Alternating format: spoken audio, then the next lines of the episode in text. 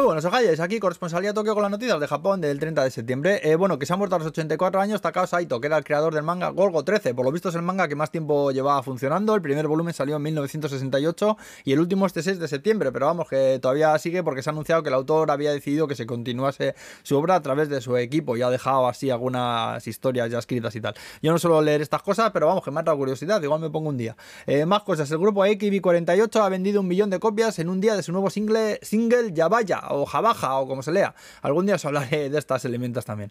Eh, luego la princesa Mako que se casa con el Coletas ha rechazado el dinero que le corresponde por casarse, que por lo visto por ley aquí le pagamos toda la tarta a los colegas, ¿no sabes?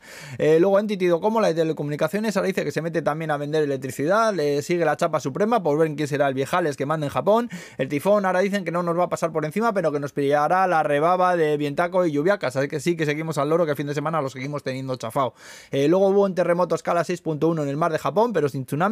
Eh, han arrestado a un señor de 76 años que llevaba 50 años conduciendo sin carnet. Le pillaron porque se estampó con el coche, que si no ahí sigue. Este conduce mejor que tú y que yo, ya fijo. Eh, luego el gordo cabrón de Corea dice que el misil que probaron es un misil hipersónico y que será muy difícil de bloquear si se lanza en serio. Qué manera de tocar la huevada, joder, vamos, es como en el recreo el matón de la, de la escuela cogía una piedra y te decía que te la tiro, que te la tiro y luego nunca te la tiraba, ¿no sabes? Pues esperemos que el barbapapá Peloguzzi nunca lo tire de verdad. También ha surgido la indignación porque han soltado a un fulano al que pillaron sacando fotos a culos de mujeres, porque la ley dice que no es delito si en las fotos no se ve carne o ropa interior. Y como las mujeres tenían pantalón, ah, aunque el tipo confesó que sí que sacaba esas fotos a menudo porque le gustan los culetes de las chicas, dice. Estamos arreglados, macho. Abres un onigiri y sale un tarao de dentro, joder.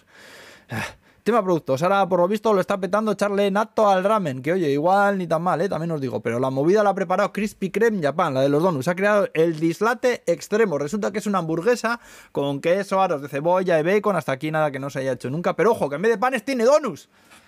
Donuts, dos donuts, uno encima y otro abajo. En serio, dos donuts. Yo me cago en la madre que paneó a Pene, que me vuelvo a Bilbao. Joder, esta gente no tiene decencia ninguna. Os ponía a dietas de lentejas tres meses, joder. Que ves la foto de esta absurdicia ya te han dado tres infartos, coño.